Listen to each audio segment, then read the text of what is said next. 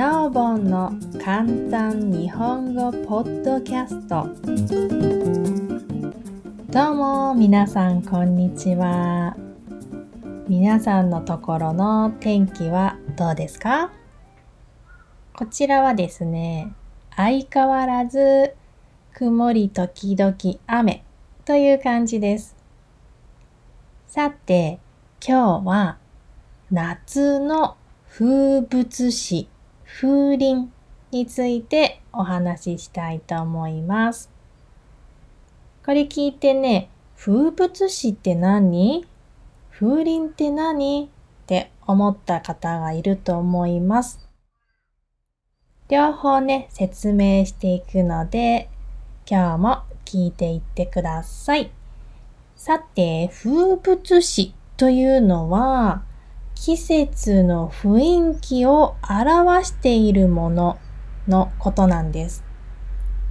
例えば、夏の風物詩と言ったら、日本だと食べ物でね、そうめんっていう食べ物があるんだけど、そのそうめんだったり、かき氷、これはね、もしかしたら世界共通の夏の風物詩かもしれないね。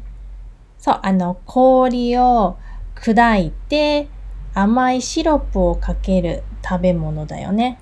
そう、かき氷とか、あとね、日本は蚊取り線香っていうのも夏の風物詩だね。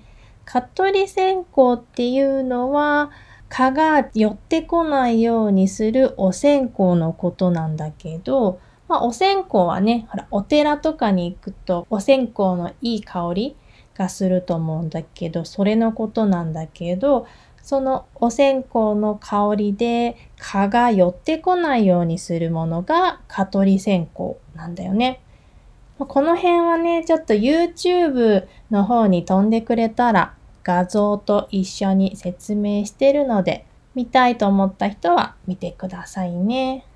で、あとね、夏の風物詩といえば、うちわ。うちわはね、1、2ミリの薄い紙とかプラスチックでできているものなんですけど、まあ、そのうちわをね、使うことで、うちわをこう動かして風を起こすんですよ。こうね、パタパタパタ。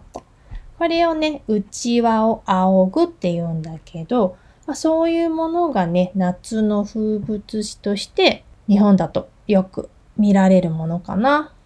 まあ、これはさ、国によって違うと思うから、またね、コメント欄とかで、私の国は、俺の国はこんなものがあるよとかあったら教えてください。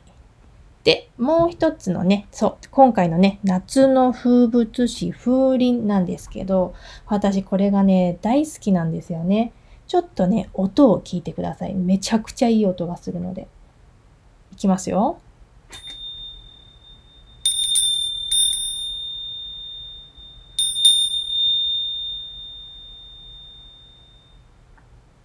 これね、この音ですよ、この音。この風鈴は何のためにあるかっていうと、この音を聞いて涼しさを感じるためのものなんですね。そう。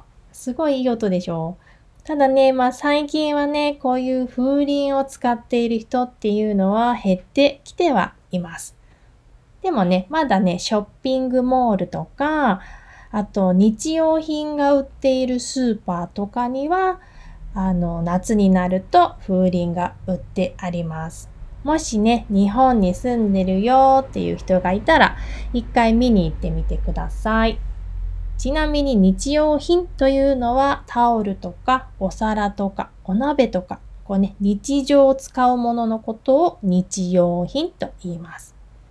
でね、こうやって音で涼しさを感じる文化っていうのが日本にはあるんだけど、みんなの国にもあるかなね。まあ多分ね、南国とかあるんじゃないかなと思うけど、どうなのかな。でですね、まあ、風鈴にはね、種類があるんですよ。で、まあ、素材によって音が違うんだよね。まあ、素材っていうのは何でできているかっていうこと例えばね、紙袋だったら木でできてるし、ビニール袋だったら石油でしょで、風鈴の素材っていうと、私がね、思いつくのは3つなんだよね。1つがガラス、2つ目が南部鉄器、そして3つ目が貝殻だね。貝殻はね、あの海の浜辺に落ちてるやつですよ。そう、あれでね。あれで風鈴作ってる。あの音もね、なかなかいい音だよね。あとね、南部鉄器。この音ね。そう、この音を作るのが、この鉄で作られてる風鈴なんだよね。私はね、この南部鉄器で作られている風鈴の音が大好きなんです。もしね、この音いいなと思った人は、Google 先生で南部鉄器、スペース、風鈴って打つといっぱい出てくると思います。で、もう一つね、ガラス。これもね、綺麗なんですよ。すごく見た目が綺麗で、カラフルで、なんかキャラクターとかね、絵とか入れれるので、見た目はすごく可愛いんだけど、まあ音のね、好みで言うと、私は南部鉄器が一番かなっていう感じです。はい。ということで、今日は夏の風物詩、風鈴についてお話ししました。それではまた次回。バイバーイ。